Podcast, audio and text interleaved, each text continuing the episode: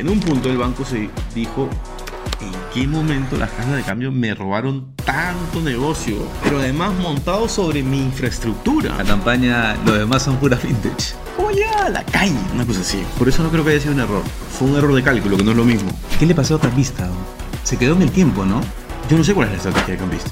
Mi negocio no está en yo soy el más barato, yo tengo el mejor tipo de cambio, porque eso lo dicen todos. En este negocio es tan importante, Julio, saber en qué mercado estás, pero también dónde no estás. El gran problema que tenemos nosotros como startups de cambio, y es que nuestro negocio no existe en ningún otro país del mundo. Existe porque no se puede hacer.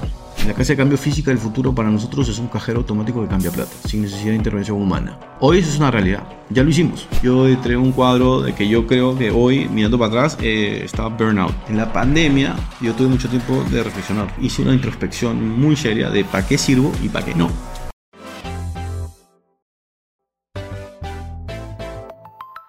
Hola Moisés, ¿qué tal? ¿Cómo estás? Qué gusto tenerte acá en el programa Emprende Sin Plan. Amigo Julio Ramón. Así es. ¿Cómo estás, hermano? Bien, eh, gusto verte después de varios años. Lo mismo digo. Estábamos haciendo un pequeño recordaris de cuando nos conocíamos. Y de hecho fue un coworking. Correcto. Un coworking llamado Residencia, que ya no existe, by the way. Eh, pasé la vez pasada por ahí. Era El una que, el que tenía la resbaladilla afuera. Sí, que tenía un tobogán. Un tobogán morado. Que te metías y salías lleno de polvo. Sí, no calculaba que estaba lleno de polvo. que estaba totalmente sucio. Totalmente sucio. Pero sí, ahí, ahí de hecho te conocí. Tú estabas con otro emprendimiento en ese momento. Ajá. Eh, y luego ya ahora, eh, las últimas noticias que tengo de ti es con Bitcoin F- FX, ¿no? Que es Correcto. una casa de cambio este, digital. Sí. Entonces, nada, un gusto tenerte acá. Eh, vamos a hablar toda la parte de fintech, que me parece que tú dominas bastante. Y ahí tengo, pucha, varias, Hago esfuerzo, hago esfuerzo. varias dudas, varias preguntas. Y nada, em- eh, empezamos, pues, ¿no? Un gusto estar aquí. Me encanta este tu éxito. Buenazo, gracias. Mira, yo, yo quería conversar un poco de este panorama de las casas de cambio digitales. Ah, qué lindo. ¿ya? Porque todo empieza más o menos por ahí, porque estaba haciendo un poco de, de investigación desde el año 2016, 17, ¿no? 17, ajá. 2016, 2017, con la primera casa de cambio en su momento, que me parece que fue cambista. Ajá. ¿no? A ver, ese, ese, ese dato es medio. está en la nebulosa, ¿ya? ¿Ya? Porque sí, efectivamente, ellos eh, son de los primeros. Pero las resoluciones que emite el, eh, la, ¿SBS? la SBS no son de una sola casa de cambios. Entonces no se puede saber quién efectivamente pudo meter los papeles primero. ¿me entiendes? Exacto. Que tendría que ser eso. Pero en esa camada estamos 5 o 6. Claro, Cla- esa es una buena pregunta porque, eh, bueno, tengo, tengo también eh, para analizar la parte de tecnología, pero para mí lo más eh, complicado, digamos, de- en esta parte de una casa de cambio era justamente sacar esos papeles. O sea, sacar esos, ¿cómo llamarlo? Esas normas, esos permisos Sí. de que la veces te dice, oye, puedes empezar a transaccionar con tu cuenta de ahorros o corriente. Sí, de acuerdo. A ver, eh, es- el término técnico es un registro. Ok, Pero, lo- pero, pero cuando lo llevas solo a un registro, es como, ah, o sea, que te registraste y ya está. No, pero se llama así registro, no sé por qué. Porque si eres un, pasas a ser un, un agente regulado. Entonces, lo complicado, este, entre comillas, que por supuesto si no eres especialista es complicado, que es presentar esos documentos, claro. ¿ok? Eh, en, en verdad eso no es, la- esa no, esa no es la, la gran complejidad. La complejidad es que una vez que tú presentas esos documentos, que entre ellos está tu manual de cumplimiento, que es básicamente cómo te adhieres al sistema de prevención del lavado de activos, ¿ok? digamos, estás bajo el paraguas de la UIF, que es como una, eh, digamos, un, un organismo que está adherido a la SBS, eh, que es la que ve todo el control de, de prevención del lavado de activos, es cómo, cómo tú te adhieres a eso y, y le das cumplimiento al propio manual que tú has presentado. Y eso es, mm, no es menor. Primero, hacer el manual, si tú te lo tomas profesionalmente, este, no, no, no, es, es complejo. Y luego el cumplimiento es una cosa que se hace todos los días. Todas las casas de cambio este, eran de las, somos de las primeras fintechs que en verdad pueden decir que son reguladas en el Perú, que explota, y que todas contábamos con un oficial de cumplimiento que en verdad era un oficial de cumplimiento que tiene que estar registrado, porque tú puedes tener un oficial de cumplimiento de lo que tú le dices que haga. Y es como un gerente de, de, digamos, supervisor o un gerente de control de gestión, ¿me entiendes? Pero esto, claro. esto, es un, esto es una persona que, tiene, que, que puede comunicarse con el regulador sin que yo sepa siendo el dueño de la casa de cambios. ¿Ok? Entonces es, es- la complejidad viene por ahí, con, con cumplir el, el- el- la casa de el, el manual de, de cumplimiento. Ya, y, y justamente hablando de eso de la oferta que hay ahora, ¿no? Ya después de, estamos hablando de seis años, casi siete años después. Sí. em, ahorita, ¿qué hay en el mercado? Hay una oferta de casas de cambio digitales increíble, Hoy lo primero que hay es una guerra de precios brutal. absurda, brutal, donde las casas de cambio que estamos, digamos, que, que- de las que estamos hablando ahora, que nacimos hace, hace algunos años, que tenemos una, una estructura, que somos formales, que somos más allá de un, de un garaje con dos o tres personas, eh, estamos básicamente en algunos, algunos dicen el jam- de jamón de sándwich. Por debajo tenemos a toda la competencia informal que, que cuando tú dices casa de cambios digital, si yo te digo 371 y otro me dice yo te pago 373, para ti es exactamente lo mismo, ¿ok? No hay un gran factor de diferenciación para una gran parte del público. Eh, y eh, en ojos de un, un ojo que no está entrenado, efectivamente parece lo mismo. Claro.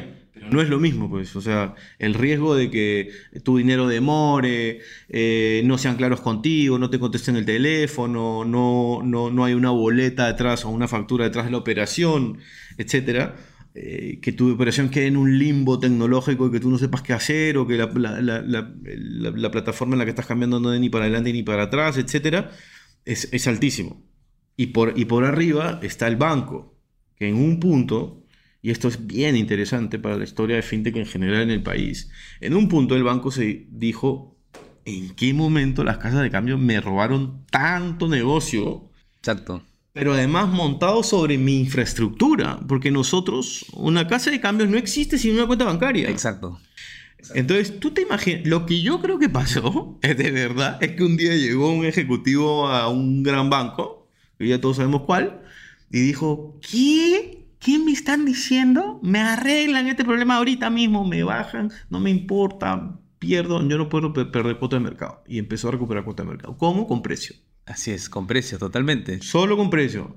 Entonces, de un momento a otro, mi querido Julito, en verdad, nosotros estábamos operando. Mira esto. Si el banco, si el banco te, te lleva tu tarifa a un 30% y se lleva 20% de tu, de tu volumen de transacción, tú, de un momento a otro, operaste el 50% de ingresos. Ok. ¿Se entiende lo que digo, no? Sí, sí. Yo hoy movía 100 millones de dólares al mes, me ganaba, vamos a decir, 100 mil soles. Ujú. Si el banco con tarifa me hizo bajar, en vez de ganarme 100, por, eso, por esos 100 millones, a 70 para mantener el volumen, pero además se lleva 20 o 30% de mi volumen, yo este mes ya no hago 100 mil soles, hago 50. Claro. Y tengo la misma planilla. Y eso se ve clarito en, la- en el, en el año, el año pasado.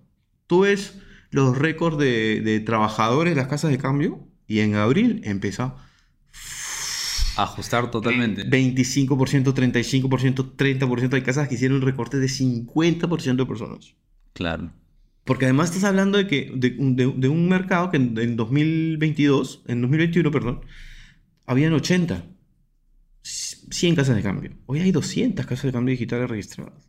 Y, y es cierto lo que tú dices eh, de cómo se involucró el- los bancos, específicamente el BCP, eh, que fue el banco que me parece más agresivo en, en- en términos de tasas. Es que es el que más estaba perdido también. Seguramente es el que más estaba perdiendo, pero se, o sea, tanto así que hoy en día, o sea, 2023, eh, noviembre, eh, ya no encuentras mucha diferencia entre cambiarlo por la plataforma versus cambiarlo con una casa. Entonces ahí, pero ¿qué, qué es lo que estás diciendo ahí? Lo que estás diciendo ahí es que ganó, ganó el público.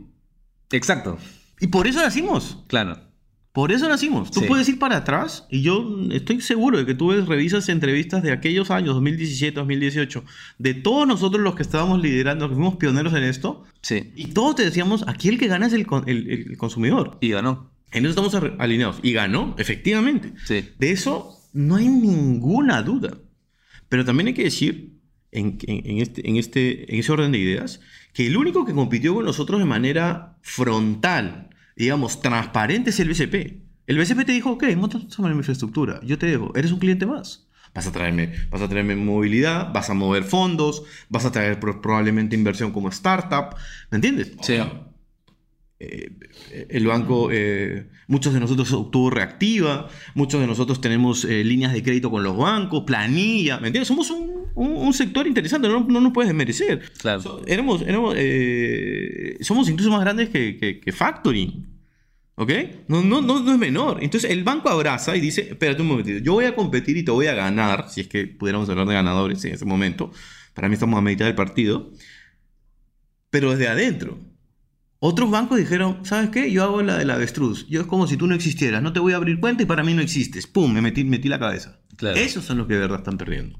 Ok. Porque esos no se dan cuenta. Esos, no, saben ni qué está pasando. Esos no saben, no saben que los clientes nos, por nosotros han ido a abrir cuentas en el BCP. No saben que si no quieren cambiar con, si quieren seguir cambiando con su banco, y, básicamente son los bancos internacionales. Los bancos internacionales dicen, no, no, tú no para mí es como que tú no existes. Esa es una manera, esa es una muy mala forma de competir, porque le estás dando la espalda y estás diciendo, estás negando que eso existe. Y, hoy la verdad es que, o sea, lo bonito que sería que dinamizáramos este negocio o le diéramos un gran respiro con el Scotiabank y el BBV abriendo las cuentas a todos. Y, eso es lo bonito de, la innovación, ¿no? O sea, cómo puede transformar un sector y definitivamente acá vemos algo muy palpable en el, en el rubro de las, de las fintes, de las casas de cambio, eh, cómo ha impactado. Y justo mencionaste al BCP, eh, que también tuvo un caso bien polémico unos meses atrás, ¿no? Con la campaña Los demás son pura vintage. Que, oye, saltó mucha gente. Qué feo hizo lo vi, lo vi en LinkedIn, lo vi en Facebook, en todos lados. ¿Ya? Eh, un desatino, sí, posiblemente. Pero sin me da culpa, sin, sin, sin... A mí, para mí el manejo estuvo pobre, ¿o cómo lo viste tú? Correcto. analicemos un poquito qué hay detrás de eso, porque me parece que, o sea, no es tampoco una, digamos, una respuesta de sí o no. O sea, no es tan como que, mm, o si son pura pinta o no. Desde mi punto de vista, como hablamos hace un momento, eh, no son para nada pinta. ¿Por qué? Porque había un impacto en el cliente final. Real. Real al 100%. Entonces, de ahí no pueden, eh, digamos, argumentar nada. Ahí no, ahí no cabe argumentación. No lo, que, lo que quizás sí puede, desde mi punto de vista, y ahora voy a sacar mi, mi sombrero de ingeniero de sistemas, porque tú sabes que yo soy programar y así empecé todo, toda la consultora digital de ahora, es que concretamente una casa de cambio es como una máscara, ¿no? Eh, como tú mismo lo dijiste, que se monta sobre la infraestructura del banco, es decir, para los que no saben y nos ven, no es que la casa de cambio está haciendo las transacciones por ti, es decir, que o sea, viene un requerimiento, vamos a cambiarse de 2.000, 3.000, 4.000 dólares a un, lo que se llama un back office, o sea, un panel administrativo, y hay una persona de, esta empresa, eh, de esa casa de cambio, que manda las transacciones por el BCP de manera manual, Correcto. ¿no? De manera manual, eh, y luego verifica el código de operación y transfiere, ¿no? Más o menos es esto. Entonces, se podría decir que desde el punto de vista de tecnología, no es como que la solución tecnológica. Y, y, yo te lo digo como ingeniero de sistemas que soy, para mí es un formulario con un tipo de cambio que lo jalas de la SBS. Eh, no, es, tuyo, es el mercado interbancario. Es el interbancario, el interbancario. Lo multiplicas el monto, llega a tu back office, hay una persona eh, eh, operativa que lo, lo, manda y ya está. ¿no? Entonces... La barrera tecnológica es bajísima. Es baja, exactamente. O sea, si lo analizamos de esa manera, sí. sí pero de que, de que tú, no tuvo impacto, eso, eso es, o sea, es totalmente falso porque lo vemos hoy en día, y yo te lo digo, o sea, nosotros que cambiamos, eh, antes nos pagábamos en dólares, ¿ya? Y a fin de mes, pucha, cambiamos miles, decenas de miles de dólares para pagar la plantilla, porque somos un montón de personas. Cuando acabe esta entrevista vamos a hablar de eso. Sí, claro, no, no, de todas maneras. Lo que pasó fue que primero empezamos a solarizar un poquito los contratos. Muy bien. Punto número uno, ¿ya? Muy, muy bien. Y dos, la plata, la poca plata entre comillas que quedaba, este, le decía a los chicos, comparen con la casa de cambio. Oye, Julio, estamos ahí igual o me, un centavo, una décima más. Eh, creo que lo vamos a cambiar nada más por el telecrédito, telecrédito del BCP. Correcto. La, la, plataforma de empresa del BCP. Sí, exacto. Este, que tiene una, un, o sea, te pone una fecha de vencimiento y hora de tipo de cambio.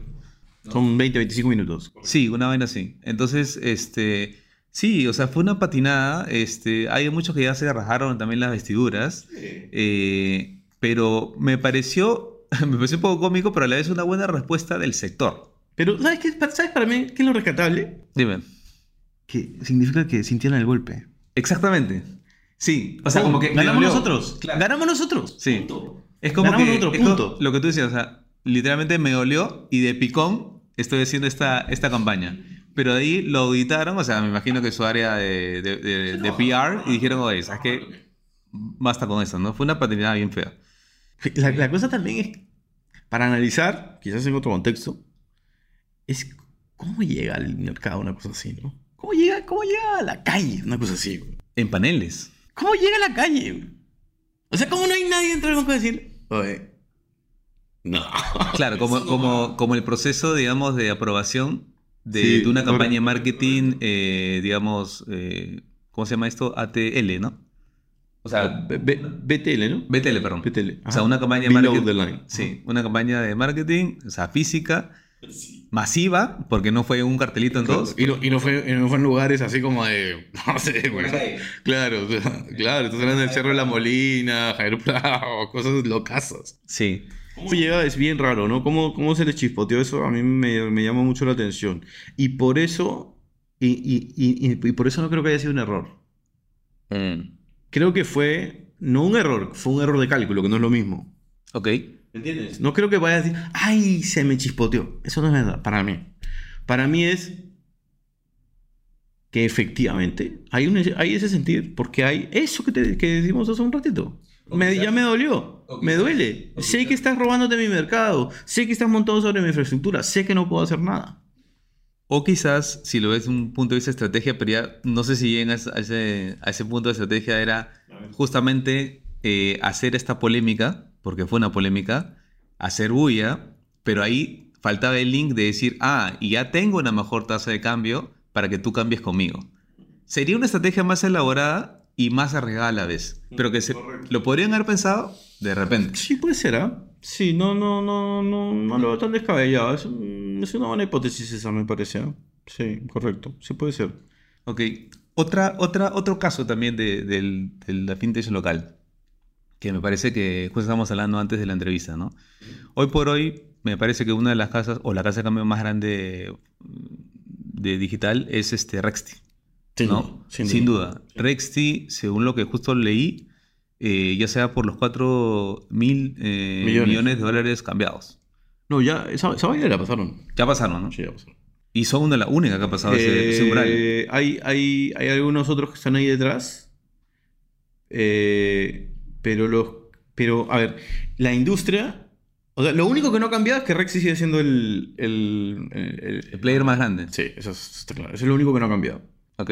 De ahí para atrás, la número 2, la número 3, la número 4 del año de hace unos años no son los que crees. No son los que parecen. ¿Qué le pasó a Cambista? Eh, para mí.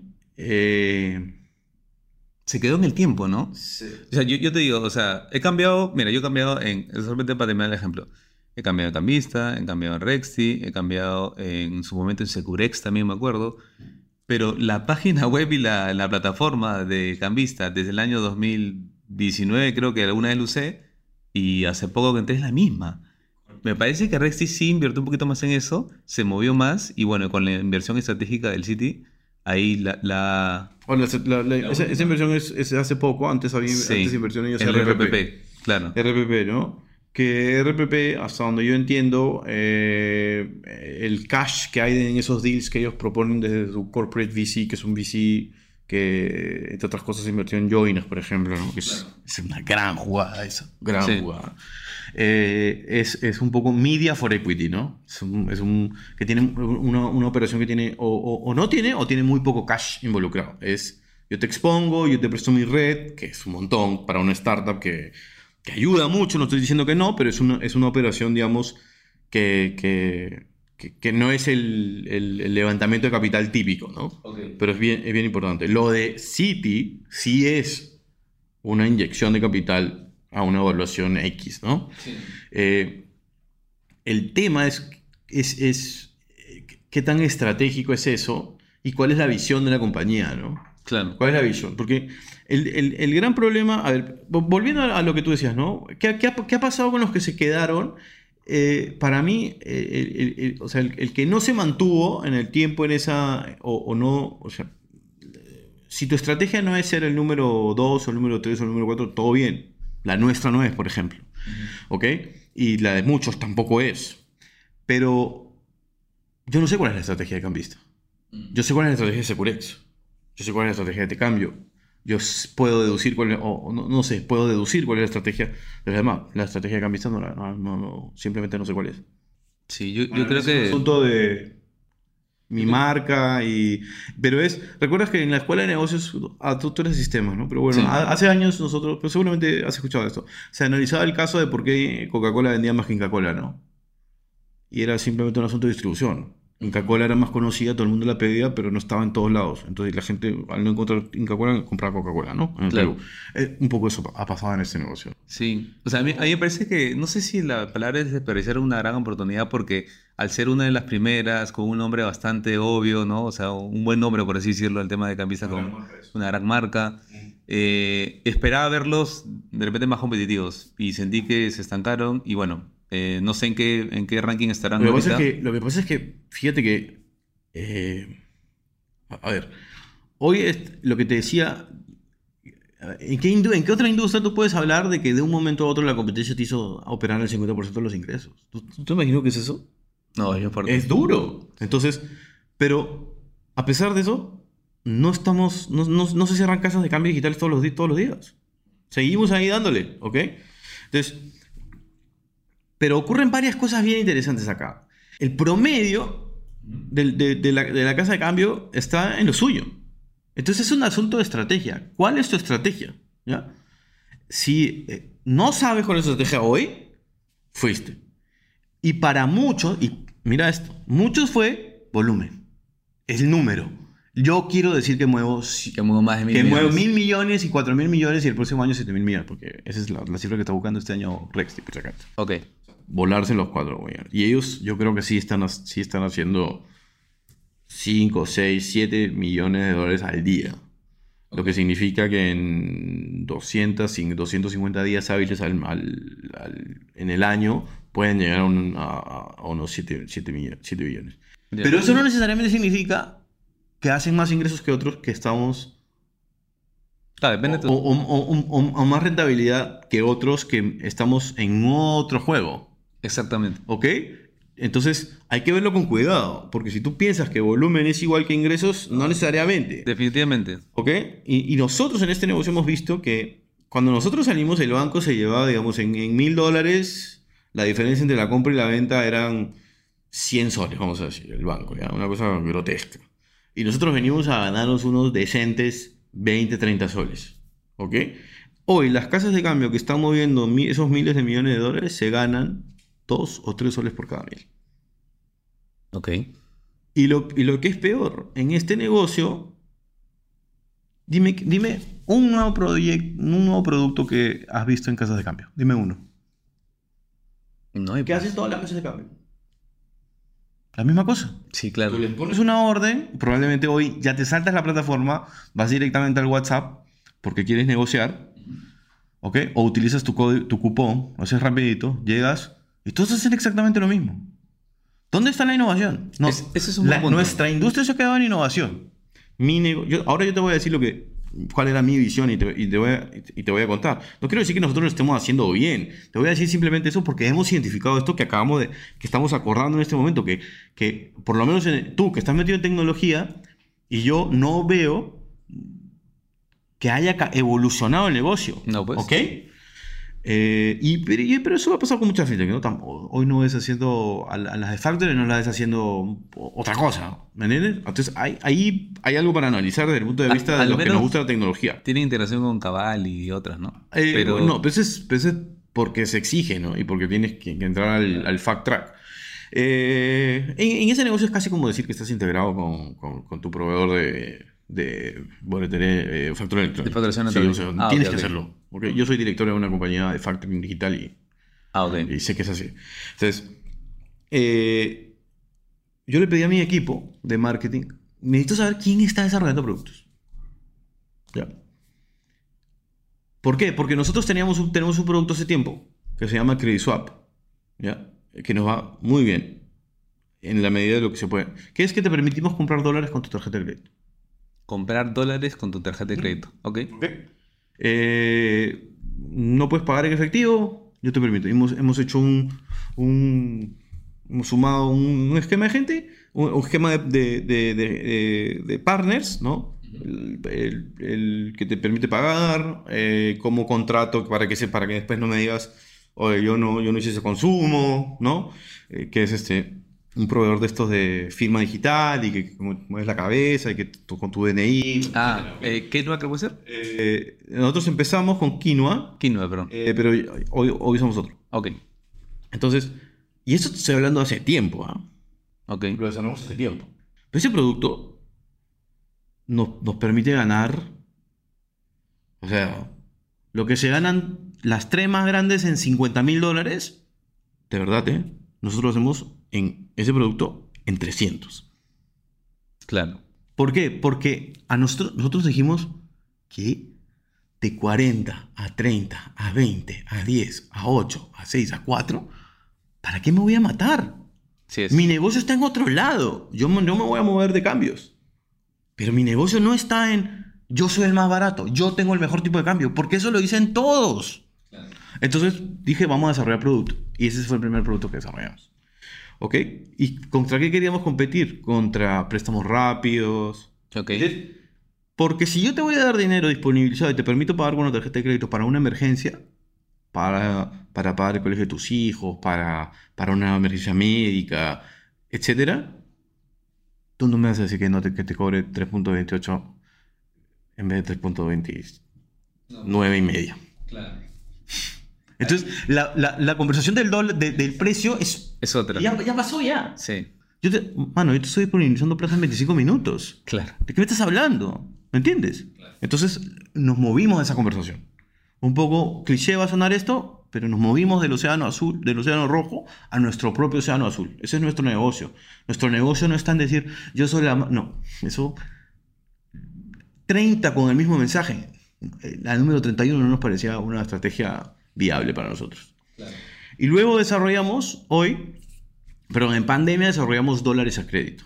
Te permitíamos nuestro volumen bajó, el, el volumen relevante bajó, porque lo que sí hubo un montón fue que gente que cambiaba 100, 280, 40, 30 dólares, que a nosotros nunca nos interesó como negocio, por eso nunca nos interesó ser masivos, ¿ok? Tampoco nos interesa decir tengo 150 mil clientes. 150 mil clientes para mí es una pesadilla de compliance. Una el equipo que hay que tener para mover eso. Los falsos positivos de que tienes que investigar una operación sospechosa que 150 mil clientes debe claro. tener, eso es para mí una pesadilla. Yo nunca me quise meter en eso. Y, y- y menos mal, los directores, los, los- los- los inversionistas que teníamos, le, le creyeron a esa, a, esa, a esa visión, ¿ok? Entonces desarrollamos, oye, mis clientes de 3, 4. Entonces, y, y también, aquí hay- es, es importante decir, lo- eh, volviendo a, lo de lo- a lo- las casas de cambio grandes y tal, lo que tú puedes identificar, y, y que te decía, que suma lo que decía antes, perdón, lo que suma lo que decía antes, que tú ves la estrategia. En este negocio es tan importante, Julio, saber en qué mercado estás, pero también dónde no estás. Claro. Los toderos son uno o dos. Y uno de esos es Cambis- eh, Rexti. Rexti puede atender también a una persona de 40 dólares. De hecho, ellos tenían pauta diciendo cambia desde un dólar. Yo veía eso y decía, wow. Que, eso es audaz. Porque si tú, porque también compiten con el otro lado de medio palo, 200 mil, 300 mil, 400 mil dólares. O sea, el sector empresarial, digamos. Sí, y están en todo el espectro. ¿Tú te imaginas lo que es eso? Es un dolor de cabeza. O sea, ¿no? tú- pero además, pero, pero fíjate, esto- tú estás- estás- me estás diciendo que tú, tú eres flora y fauna y minca en el mismo lugar. Claro. Eso es brutal. ¿Me entiendes? Es. Creo que la analogía está bien, ¿no? O sea, teniendo Sí, sí, claro. eh, salmón y atún en, en- en- en- paquetes de 24, eh, te llevas todo, no te llevas ninguno. ¿Me entiendes? En, la misma plataforma. Eso para nosotros era muy audaz, pero no era lo que nos interesaba a nosotros. Entonces, te decía, eh, hay que saber dónde estoy, pero también dónde no estoy. Entonces, si una corporación me llama a mí para cambiar, ese, a ese CFO que hay que, hay que, hay que votarlo, porque ese no sabe, no sabe lo que está haciendo. No, no le voy a decir que no, lo va a atender. Pero, ese, pero esa, esa operación, pues, me persino y seguramente no vuelve a pasar, porque es, un- es un- una cosa que no debería pasar. E- Ellos están, deberían jugar en otra liga. Esa es una liga en la que yo no juego ni pretendo jugar. Ok. Ya. Nosotros dijimos, no voy a estar, de hecho, en, hasta, hace hasta hace poco, solamente por una cosa estratégica, que hoy no te puedo decir, o o sí, en un ratito te lo puse. Este, pensé que no, pero ya me acordé que sí, marketing me dijo que, que ok. Ok.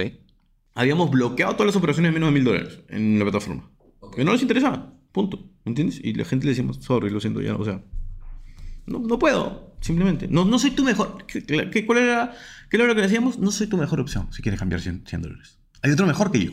Claro. Ve y búscalo. Y yo te sugiero este, este y este, que los conozco y te van a tratar bien. Ok. Claro, con, con, con decencia, con caballerosidad, por el negocio. Y íbamos hasta 30, 40, 50 mil. Ahí estábamos nosotros. Y ahí no nos ganaba nadie. Ahí yo te hablaba de tú a tú, sabía cuál era el nom- no- yo y nuestra gente, ¿no? Pero Yo siempre estaba en la primera línea porque me parece que estar ahí es crítico para, para tomar la temperatura al, al cliente. Sé quién es tu asistente. Cuando tú me dices, te va a llamar mi asistente, yo te digo, te decimos, no, la llamo yo, no te preocupes. Porque yo no quiero que ella se, se ocupe, no me llame, me llame en la tarde cuando el precio ya no es diferente al que yo hablé con el dueño. ¿Sí me entiendes? Claro. Es, es otro manejo. Y, en- y ahí nos sentíamos muy cómodos. Ok. Entonces decidimos ser la casa de cambio de las startups, pymes y los profesionales del Perú. Punto. No me interesa la masa, no me interesa el corp. En el corp están... Porque además, hablando de ese sándwich, también tenía el ketchup entrando por acá, que es el ketchup de sangre, digo, ¿no? Que eran las apps. Las apps está, está tan golpeado su negocio que hoy todas son casas de cambio. Todas. Así. SAP, eh, Calpa, Coril, eh, Ad Capital, todas están en este negocio. Todas. Imagínate. Entonces, entonces- entonces fue un tema, digamos, de, de efectivamente de estrategia. O sea, saber atacar a tu público objetivo en particular. Como tú bien dices, no irme, a- no irse a las masas, porque ahí habían más de 100 o 200 casas de cambio para competir. Y por otro lado, en el corporativo tampoco. Bueno, otra vez, yo pienso que también por el tema de fondeo, ¿no? Porque obviamente cambiar, no sé, 200 mil, 300 mil dólares, o sea, tienes que tener también el equivalente, eh, digamos, en O sea, soles. se, se puede manejar, pero, Ya. pero, pero en ese. ahí. Tu, tu, tu, tu spread es. Un sol, dos soles por cada mil. Claro. Entonces mejor me dedico a mi negocio de, de- de- alternativas. Entonces, en, en- en- a, a lo que iba, en ese negocio de entender eso, empezaron a decirnos nuestros clientes, Moisés, te cambiaría, oye, ¿por qué no me, por ejemplo, no? Me- comercialmente daba un reporte y me decía, el, el- el- la semana, el mes pasado, todos estos clientes habían cambiado en la semana 3. Estamos en la semana 4 del, 4 del mes 2 y todavía no han cambiado. Entonces nosotros los llamábamos en pandemia y les decíamos, y hacíamos una, una, una labor bien agresiva de comercial. Y nos decían, que no estoy vendiendo. Tengo que, yo sé que tengo que pagar mi, tengo que comprar los 5 mil dólares para pagar la, para pagar la renta del alquiler de, ¿no? de mi gimnasio, por ejemplo. Tenemos, nosotros habíamos hecho una apuesta fuerte por gimnasios. Porque el, negocio alquila locales de, de 200, 400, 500 metros y a 10 soles, pues esos son alquileres de, a 10 dólares son alquileres de 5, 6, 7 mil dólares. Entonces, y, a- y habíamos hecho esa apuesta. Y todos empezaron a caer. Y todos resistían, resistían, resistían, pero, pero ya no. Entonces nos decían, "Pues yo no tengo plata. Entonces dijimos, bueno, ¿y qué pasa si, si te doy tres cuotas? Ah, le metieron cuotas. Claro, le dijimos, te, te habilito hasta 6 mil dólares. Te- me, das, me pagas hoy 2 mil. eh, en 4 días 2 mil y en 7 días completas. Dejamos hasta una semana. Y eso volvió a mover la, la- la rueda. Pero otra vez volvemos al punto. Cuando tú haces eso, tú ya no me vas a decir que no te cobre 371, sino que te cobre 370.08. Te puedo decir 373 y tú vas a estar feliz. ¿Y qué dice mi número? Es mucho más eficiente hacer eso que estarme gastando en decir yo soy el mejor tipo de cambio. Para nosotros. Claro. Es lo que nos estaba funcionando a nosotros. Esa es la visión que teníamos nosotros. Entonces ahí ya tienes dos productos nuevos. Hoy ese producto ha evolucionado. Incluso habiendo, habiendo sacado ese producto, hoy ha evolucionado para nosotros. Ese producto, por ejemplo, hoy lo hacemos, ¿sabes con quién? Con Pre-Auth. ¿Lo conoces? A- Sí, a es Luis una... eh, no lo conozco a él, o sea, he escuchado de... Más que todo no de Luis, sino del ex sitio de Fandango, Correcto. eh, que tiene una startup de... que pone tu colateral Sí, como tarjeta. con la tarjeta crédito como colateral. Ajá. Lo, que, lo que hacían hace desde hace 40 años los hoteles, cuando llegabas y te pasaban tu tarjeta y te bloqueaban tu crédito hasta cuando te fueras, Literal. Lo hacen hoy para todos. Lo están hoy- haciendo para todos. Sí, y sí. funciona. Nosotros acabamos de integrarnos con ellos. Porque ese, pro- ese producto que decíamos, oye, pero estos son los clientes que yo conozco, son los clientes que toda la vida han cambiado, son los clientes que yo puedo hacer una, una estimación correcta del riesgo que, se- que supone prestarle plata a este, a este gimnasio, a este empresario, a este... ¿Me entiendes?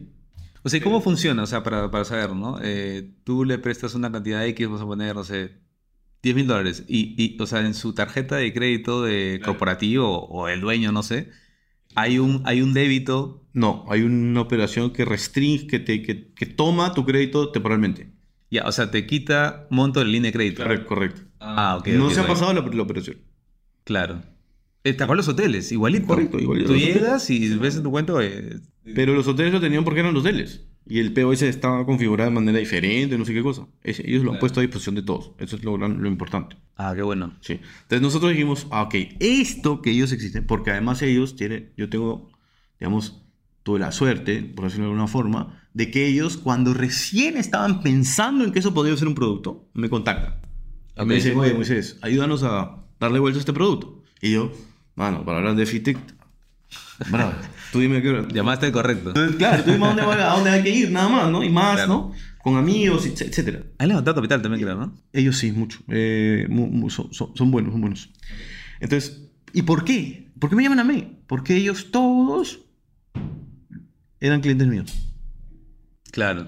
La familia de, de- de Luis, que tenía algunos negocios en... él- él corre algunos negocios, entiendo yo, familiares, cinco o seis marcas, todos cambiaban con nosotros. Todos. Entonces, ahí generamos esa relación. Y cuando él se quiere meter en fintech, me llama a mí. ¿Ok? Entonces, entonces dijimos, yo quiero, prestar, yo quiero seguir prestándole y quiero prestarle a más. Pero ¿cómo hago para protegerme? Entonces empezamos una integración. Y eso- esa integración, la hemos- la hemos- ese, ese producto lo hemos terminado de desarrollar hace dos, tres meses. Y hemos, hace dos semanas, tres semanas, terminamos un, hicimos un call con ellos para, para ver qué hacemos para, para explotar. ¿ok? Claro.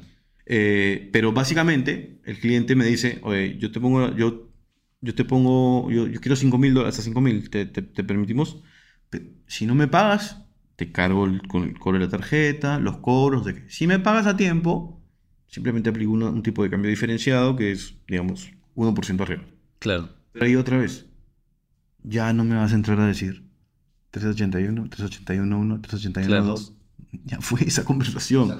Yo te voy a priorizar lo que tú necesitas, tú vas a poder hacer lo que necesitas, vas a poder pagar ese embarque, vas a poder comprarle a tu proveedor, vas a poder pagarle a tu proveedor, vas a poder pagarle a tu gente, tu negocio, tu restaurante puede abrir al día siguiente, ¿me entiendes? Y, y la operativa, solamente por curiosidad, eh, de ustedes, o sea, ¿es parecida a la de otras casas de cambio? Es decir, ¿también hay un- una web, un formulario? ¿O ya es un poco más, como tú bien lo mencionabas antes, ¿no? Más personal, eh, más de, de llamadas, correos. Sí. eh, Es más corpo, ¿no? todos hemos, todos hemos, hemos ido evolucionando a eso, pero el, el cliente, o sea, hay una razón por la cual el BCP tiene 50 personas llamando por teléfono y escribiendo por WhatsApp a sus clientes en, en su mesa de dinero.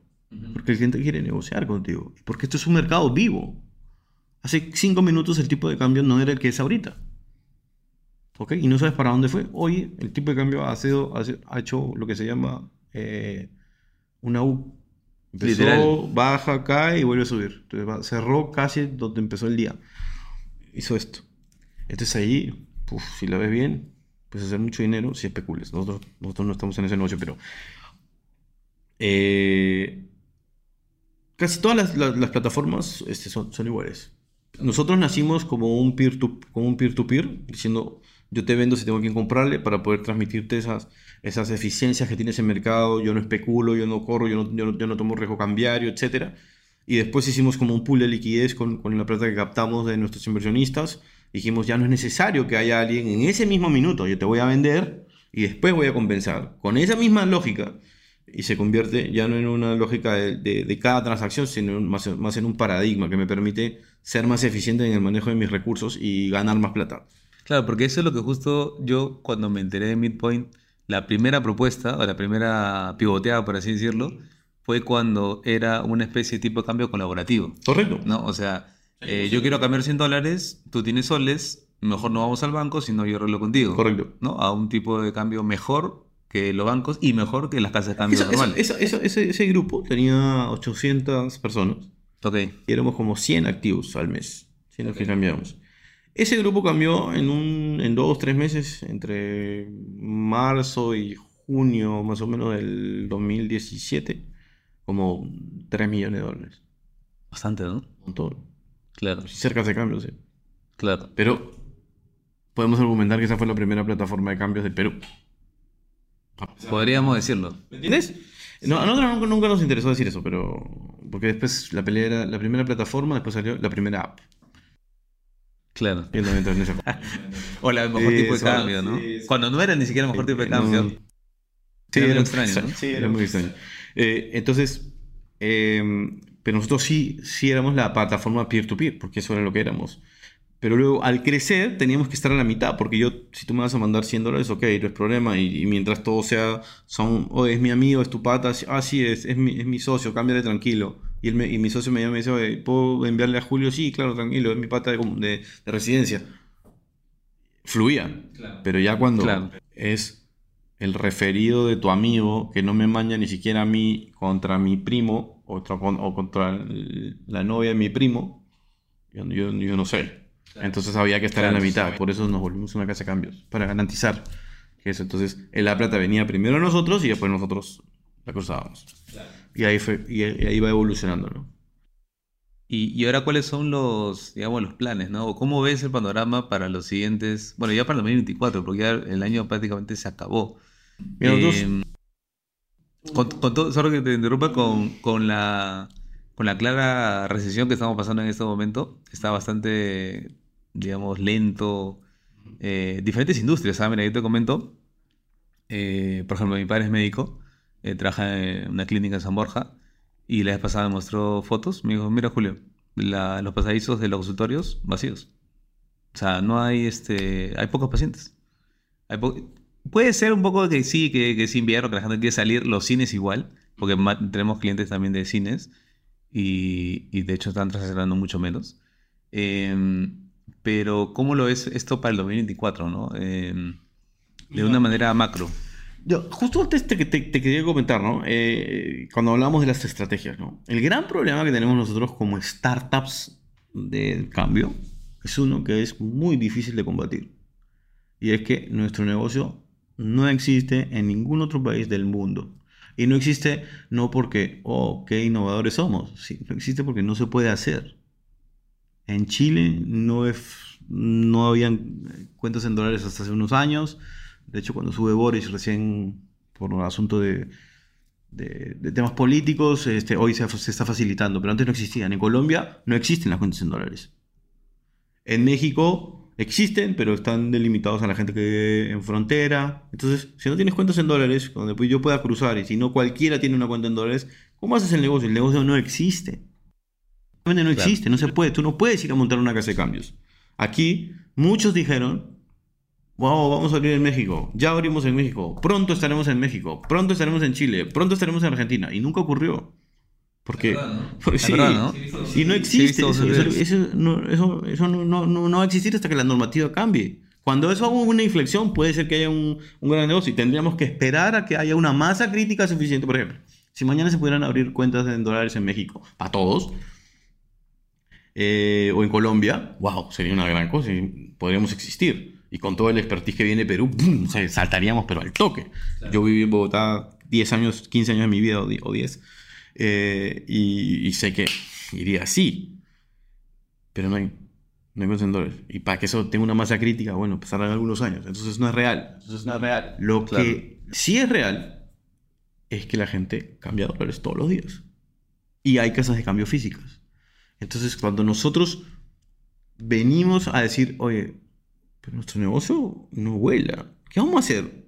¿Cómo eres una startup levantando plata? Ese, ese es lo que... casa de cambio digital ha levantado plata de VCs. Ninguna.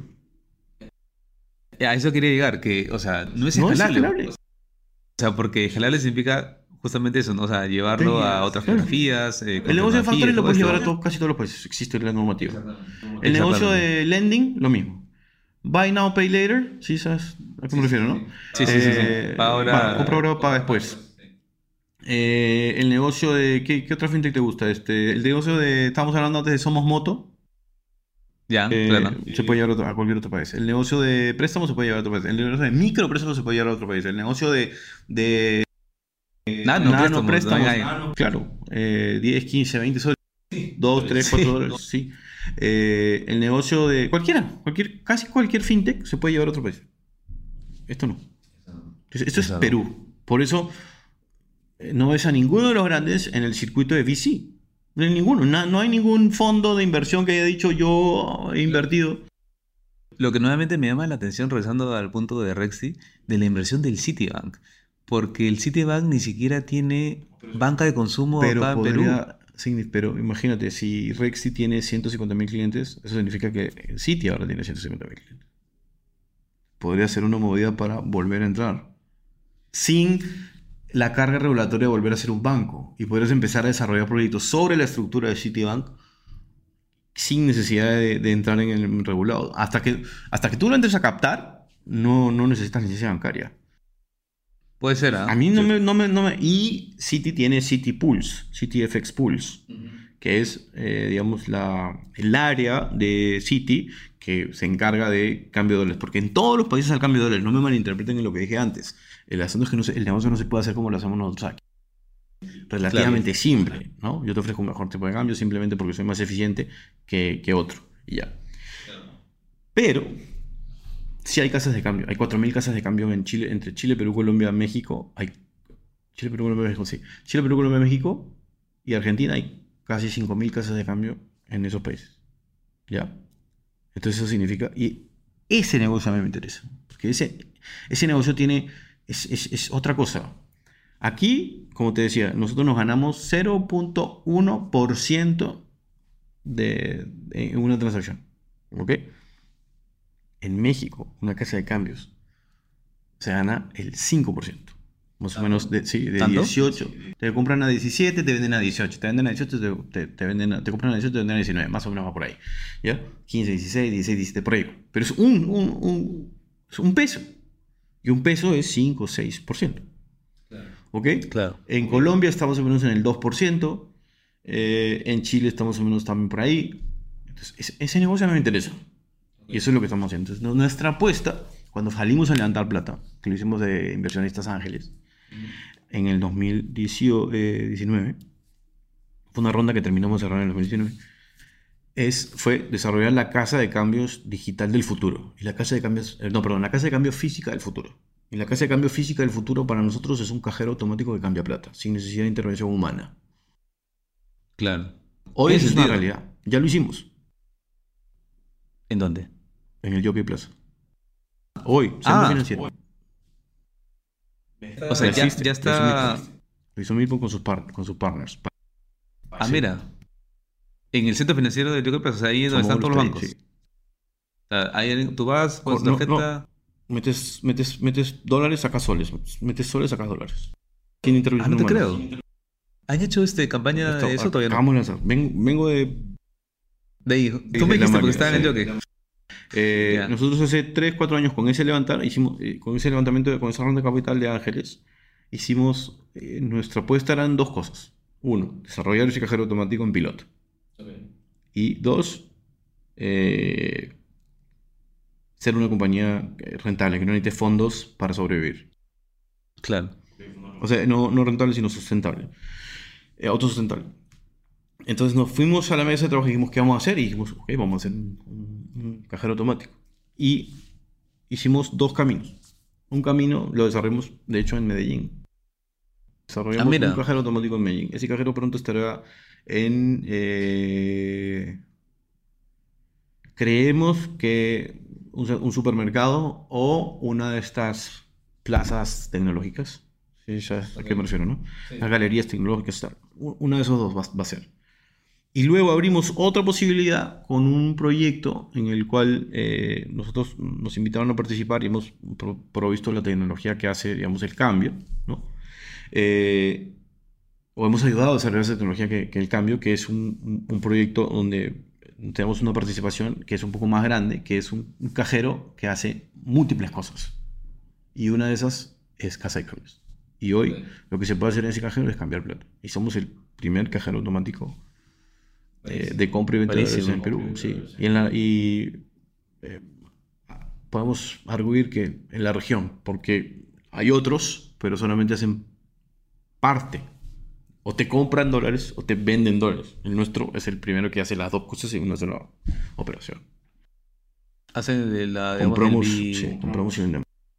Sí, entonces los dos, los dos caminan en paralelo porque mientras crezca esta, esta otra marca, Payo, eh, nosotros acompañaremos como un cliente más porque ellos son- esperan ser, este, tener apuestas, cripto, eh, ser una solución para, para préstamos, para, para, para cobro y recaudo de préstamos o para incluso pagar préstamos. Son productos que se van colgando en la, ¿no? en la pantalla. Es como, como que vendes apps dentro de la pantalla, ¿no? Y uno de esos es, es- Y, y esa, ese motor de innovación, eh, específicamente en Midpoint, eh, ¿de dónde viene? ¿De ti? ¿Viene de Sí, parte el del equipo, equipo? sí, el equipo, la gente que está detrás. O sea, no nos compramos nunca el cuento de por qué decir lo que dicen todos. Primero, es aburridazo. y, se- y segundo, y segundo no, no, no, no creíamos que podíamos, no, no teníamos ni el brazo financiero, ni, ni, ni nada que nos dijera, vamos a ganar esa, esa, esa guerra.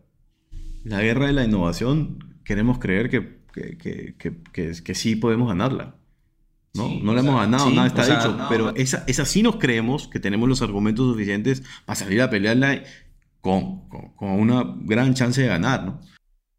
Sí, o sea, con lo que me estás contando de, de las distintas innovaciones que están Sí. haciendo, que no sabía, by the way, te felicito, porque no tenía idea que Probablemente estaban... tenemos que ser mejores en marketing.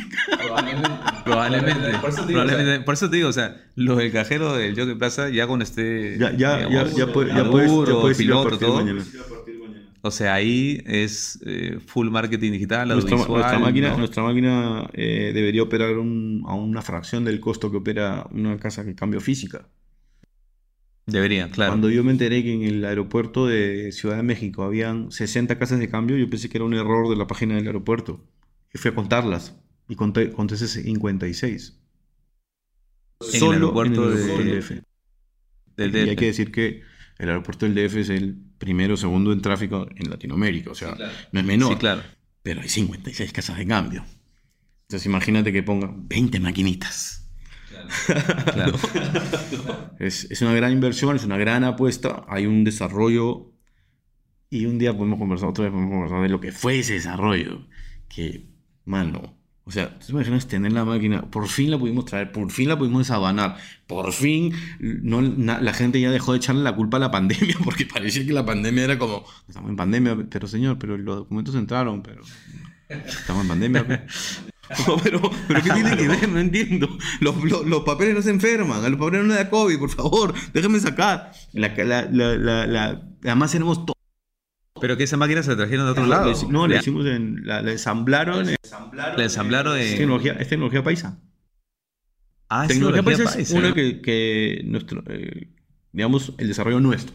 Y el desarrollo que hicimos acompañados, acompañando a Payo es, es otro, ¿no? Son dos caminos. que no necesariamente. ok. O sea, eh, una, máquina, un- una máquina puede estar en centros comerciales por, por la estructura que tiene, otra no. Entonces, son, son dos caminos. Simplemente dijimos o esto, entonces nada nos, inter- no, nada, nada nos impidió ah, que fuéramos por dos caminos diferentes para sacar nuestra idea. Pero una que te digo es esa. Y mano, la tenemos. Listo, ya. Claro. Y viene la nueva serie numismática.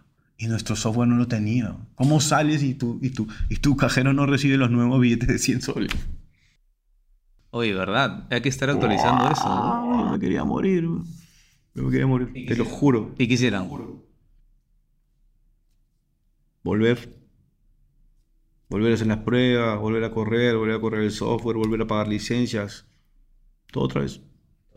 Todo otra vez. Y no hay una predicción de cuándo va a cambiar el... Es cuando sea, empezamos, la- cuando billetes. empezamos, n- no, lo que no previmos es que nos costará tanto actualizar. Eso Ah, fue lo que no previmos. O sea, porque no hay ninguna teoría que te diga, oye, tienes que cambiar de billetes del gobierno cada dos años. O sea, hay buenas, las mejores prácticas y seguramente hay un plan, pero mm, ese plan no necesariamente se ha llevado a cabo, ¿no? Entonces no había nada que nos indicara. Y entonces cuando pensamos, dijimos, bueno, será cuestión de que el fabricante nos envíe el nuevo software, ¿no? Y el software costaba lo mismo que poner una nueva máquina. Claro. Tuvimos que, cambiar unas partes que ya tuvieran el nuevo software. Y eso significó cambiar el diseño. Y eso significó volver a correr pruebas. Y, y estás haciendo tecnología que no se ha hecho nunca. Entonces tocas algo y no sabes que... A ti no te lo voy a contar. A ti no te lo voy a contar. Claro. Sí. Eh, Complicado. eh, puntos remotos. eh, que funcione, que la moviste y no ando por alguna razón. Claro. Hay que recargar esa. Es como un cajero. Y eh, mira, por ejemplo, eh, la, la de Payo tiene una tecnología que recicla. Esas tecnologías de. Esa, esa sí es de punta. Increíble. Ni el 1% de los cajeros que hay en el Perú recicla. Es decir, lo que entra puede salir. ¿Ya? Entonces, eso significa que podrías no tocar el cajero y si tienes un, un balance de cash in y cash out, el cajero está ahí por siempre y no lo tocas. Y, y- y eso, lo de los costos que te ahorre, que venga el camión, Hermes, Proseguro, Porque es este- apuesta, es claro. carísimo. Esto te saca el negocio. Carísimo. Te saca el negocio. ¿Ya? Eso- esa, e- esa tecnología que de- en, el, en el centro en el financiero yo que está. Eso, y, y tú lo ves como, como recicla. Pero la nuestra tiene dos casetines. Y esa sí hay que intervenirla. Hay que intervenir. Por eso estamos, por eso, eso, por eso, esta es la respuesta a eso, a que teníamos ese problema. Es primero vamos a salir, ¿me entiendes? Ya después lo arreglaremos, no sé, ¿qué nos vamos a hacer? Pero nosotros, la, la- la cosa era ponerlo. Claro. Y dijimos, ah, entonces vamos a ponerlo en un lugar donde no haya tantos cambios chicos, o sea, que los cambios, que el ticket promedio pudiera subir. Es por eso que estamos pensando en una plaza, ¿no? Una plaza tecnológica, porque todos esos, todos los que trabajan en plazas tecnológicas son importadores. Entonces es probable, probablemente el- el- el- la logística sea mucho más llevadera que ponerla, por ejemplo, en un, no sé, Plaza Norte o Centro Cívico. ¿Me entiendes? Que es mucha gente, muy, cambios muy chicos, pero mucha mu- multitud, de 24-7, Claro. sábado, domingo, feriados, todo, ¿me entiendes? Esa logística es diferente a, a de lunes a viernes, no feriados, ¿me, ¿me entiendes? En, horarios de, de 9 a 8, o sea, otra logística, por eso estamos eligiendo. Por ahí, por ahí nos hemos cubierto, pero es, es una cosa que no hemos hecho nunca. Estamos todos aprendiendo, estamos, estamos equivocándonos. Y esa es la parte para mí más divertida, ¿no? O sea, cuando tienes algo totalmente nuevo, no tienes la menor idea. Sabes La parte más divertida- Julio. Nosotros- Sí, yo, sí. o sea, en esto nosotros pecamos, de, lo- de- de algo que sí pecamos es de, de ingenuos. Nunca nos imaginamos que iba a ser tan complicado. Nunca. Yo de la Claro. frustración hablé, ¿sabes con quién? Con Juan- José Miranda. ¿Sabes quién es, no? Sí, claro. Ya. Sí, claro. José Miranda le decía... Data, ¿Ah? ¿No? En NTT Data, creo. en, en el laboratorio, en jefe de innovación en NTT. Entonces, yo le decía que es mi gran amigo y, y director nuestro, etc. En varias cosas. y hemos- estamos desarrollando una cosa juntos, etc. Le dije, mano, estoy frustrado. Esto no, no sale. Probamos acá, ta, muevo la máquina y... Mano, que no, no, o sea... Mejor, mejor me dedico a casi cambio, pues, o sea, ya, no, a lo que hace todo el mundo. A lo que hace todo el mundo. Y me dice, Claro. casi me pega y me dice, ¿tú eres tonto? Pero si esto es así, esto es así. Nosotros somos especialistas, me decía. Nosotros se supone que somos los especialistas. Y nos pasan esas cosas. Porque hay cosas que no puedes ver. Es tan nuevo lo que estás haciendo. No, o sea, tú estás haciendo el camino. Brother, cuando yo hablé con ese pata, además de que yo invité la cerveza, que, brother, gracias. Porque en verdad estaba frustrado. Y él está metido en todo el tema de blockchain Sí, y todo eso, ¿no? En la punta de la ola. De esa ola, esa- ese se sí. de la ese serie. sí, de los que más sabe de, ese negocio. en- Sí, en claro. la- sin duda. Sin ninguna duda, lejos. Sin ninguna Sí, sí, sí. Sí lo he escuchado. Ese escuchado. y Luis Indigoyen, peruano en México. Ese eh, tiene una red que se llama One Blockchain. Ok, buenazo. Eh, ya para ir cerrando, eh, un poquito para irnos al plano personal, todo este estrés y no saber qué va a pasar, ¿cómo te afecta a ti? La verdad, ¿ah? porque he hablado con varios que, y me incluyo, ¿ah? O sea, hemos pasado momentos bien complicados, ¿no? Donde uno piensa en a veces tirar la toalla. Eh, ¿cómo cómo lo Eh, manejas tú? Con- este, para mí, primero, eh, tienes que ser eh, sincer- sincero contigo mismo, ¿no? O sea, entender tus, tus capacidades, tus debilidades y cuál es dónde está tu límite. El año pasado, en- ¿el? No, este año. Este año yo, eh, perdón, el año pasado a finales y en inicio de este, yo entregué un cuadro de que yo creo que hoy, mirando para atrás, eh, está burnout. Burnout, ¿no? Pero sí, O sea, cansancio físico-mental. Sí, físico-mental, pero escasez de ideas, sin ganas de hacer nada. eh, Claro. Demasiado Claro. tiempo en TikTok. ¿Me entiendes? Eh, eh, te da igual si, si las cosas se, se- me da igual si las cosas se hacían o no. Fuerte, muy fuerte. Eh, pero ¿Tuviste que apoyar, apoyarte con, con, con, con no, psicólogos? no, no, nunca, nunca he hecho eso. Por realmente tendría que hacerlo, pero no. Me- mi familia, lo, lo otro es eh, el negocio. Pero ¿sabes qué, Julio? Es, eh, a mí me sirvió un montón, que me sirvió eh, en la... En la no, no me quiero poner esotérico, pero en la, en, la, en la pandemia yo tuve mucho tiempo de reflexionar. Y, Todos, y claro. yo pude. Todos, en realidad. yo pude, eh, sí, efectivamente. Eh, y yo tuve la, la- la dicha, la suerte de que, de, como era un negocio que se podía entender como bancario, a mí no me paraban en la calle si yo decía que hacía lo que hacía. Entonces yo siempre fui a la oficina. Por paz mental. Por paz mental. Y porque tenía un negocio que no sabía qué iba a pasar al día siguiente. A mí lo que me preocupaba era que la gente, que no hubiera actividad económica. Claro, Y si no hay actividad económica, nadie cambia, nadie cambia plata. claro. Nadie Claro. hace desarrollo, nadie, nadie hace nada, nadie hace factoring, nadie, nadie toma préstamo. A mí eso era lo que me preocupaba. ¿ya? Y nosotros tenemos, yo tengo una red de CEOs con Iván Pasco, quizás no, no años, hace siete años, ocho años.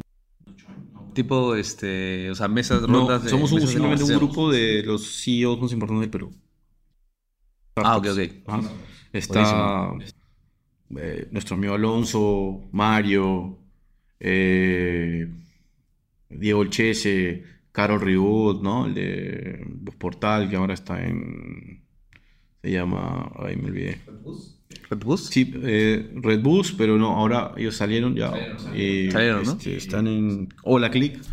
Hola Click, está eh, eh, Gonzalo Vegaso, eh, Javier Alba Racín, gente, eh, la gente de Yoinas, ¿no? Carolina, Domingo, todos esos. Entonces, eso era lo que a mí me preocupaba. Pero en ese proceso, eh, cuando dije, ah, no, sí, sí, sí hay negocio, o sea, parece que no se ha detenido la actividad económica, hay. Entonces yo tengo que hacer que el barco simplemente no se hunda. Entonces, Claro. y en ese proceso yo hice una introspección muy seria de para qué sirvo y para qué no. Ok. ¿Ok? Y lo Ok. entendí, de un viejo. Creo que tú lo entendiste mucho más. Un tipo como Alonso, por ejemplo, de sílabos. ¿no? Ajá. Pa- Para mí, ese, También. él lo ha entendido 10 años antes que yo en, mi- en- en su vida. ¿no? Claro, si yo he claro. tenido la claridad que sé que él hoy, hoy tiene, que para dónde va, para dónde tiene que ir el negocio, dónde, es, eh, dónde él produce valor, que yo sé que la tiene. yo sé que la tiene. eh, lo hubiera tenido, o sea, probablemente, probablemente estamos teniendo esta conversación en Nueva York. Pero, eh, entonces, este. Y eso me ha servido un montón en estos procesos, ¿no? O sea, entender que es cíclico, entender que vas a salir. eh, no como los surfers, ¿no? Cuando los revuelca la horna, ¿no? Tranquilo, Sí, bro, vas a, sal- vas a siempre salir, vas a ola, salir, tranquilo. claro. No te preocupes, mantén tu respiración, no gastes energía, Como vas a Mario salir. que para Como ahí. Mario que para ahí su Claro, todo el día. exactamente. Sí, él creo que me dijo, sí, o sea, es una, es una ola y te, va a revolcar, pero ya, o sea, vas a salir, ¿no? Entonces, en ese proceso de introspección dije, me, me lo tomo con mucha calma ahora, ¿no? Hago de- trato de hacer deporte, eh, pa- pero la familia es importantísima, entender eso.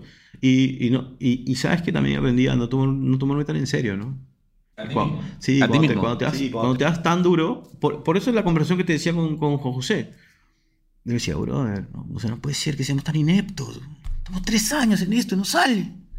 Y me dice, bro, ¿qué estás hablando, man? Eso le pasa hasta a los Claro. mejores. ¿Has avanzado? Sí. ¿Has hecho esto? Sí. Entonces, ya estás ahí. Ya hiciste lo más, a lo menos. Ahora un poco de paciencia nomás. Te quito Como que volví Te a mi alma, metí a mi alma. Y dije, ya. Claro. Y, y va, cami- y va caminando, Y va va cami- caminando. va Sí, caminando. pero es súper estresante. Pero también hay que entender que estás acá por elección. Exactamente. O sea, Exactamente. yo, yo no quiero trabajar por un banco. ¿Me entiendes? Yo no quiero trabajar en una agencia de, de marketing. Yo, yo no quiero hacer eso. Yo quiero dedicarme a esto.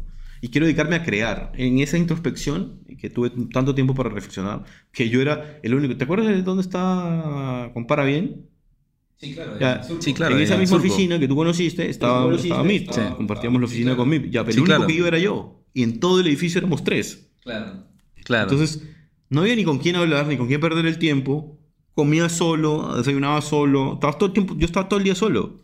Entonces, hice, hice- y entonces ahí dije, ¿para qué sirvo y para qué, para qué entiendo? Entonces, eh, cuando lo entiendes, dices, ok, entonces yo no debería perder tiempo en entender. Soy pésimo administrando, soy pésimo para las reuniones. para las- O sea, bueno, de verdad, tú, por lo que ves, claro, bueno en ideas, este, buscar... eh, Otra vez pues eso, ¿no? Cliché, hacer. 0 a 1. Eso es lo que a mí me gusta. De 0 a 1 nada más. Ni siquiera me pongas a gestionar de 1 a 1.1. No, Porque- es horrible. no, y además, puede ser que, ok, eh, la- la- yo lo pueda gestionar un poquito, pueda decir, ok, el criterio, tal, le meto QSA, no la paro de pecho. Ah, no la paro de Pero pecho. yo no claro. el que tendría que estar ahí, pues. Y, pero el ego te dice, no, yo sí soy, pues. Es, es igualito a, a- a mi caso, ¿ah? Yo también me, o sea, me descubrí también ah, eh, varios años de trabajo, también este, con psicólogo y todo. Y es eso, o sea, la creación, el pasar de, de alguna idea que está en la estratosfera y aterrizarla a algo concreto, eh, físico o digital, eh, eso es donde hay algo ahí en mí que vive, ¿no? O sea, que te hace sentir Sí, como cuando que a la- a la- a la fogata le haces-. Y, Exactamente. Exactamente. Y ya una vez que empiezas a manejar y hay que administrar, pucha, yo ahí me... yo me aburro. Me primo, brother. Me deprimo, brother. O sea, literalmente me deprimo. Yo hace dos años estaba más deprimido que la mierda. Pero bueno, este. Nada, oye, eh, pues yo creo que se presta para una segunda Cuando quieras. Gracias, gracias, José, A por, ti, por a estar acá. equipo, gracias. Vamos a conversar. Gracias. Listo.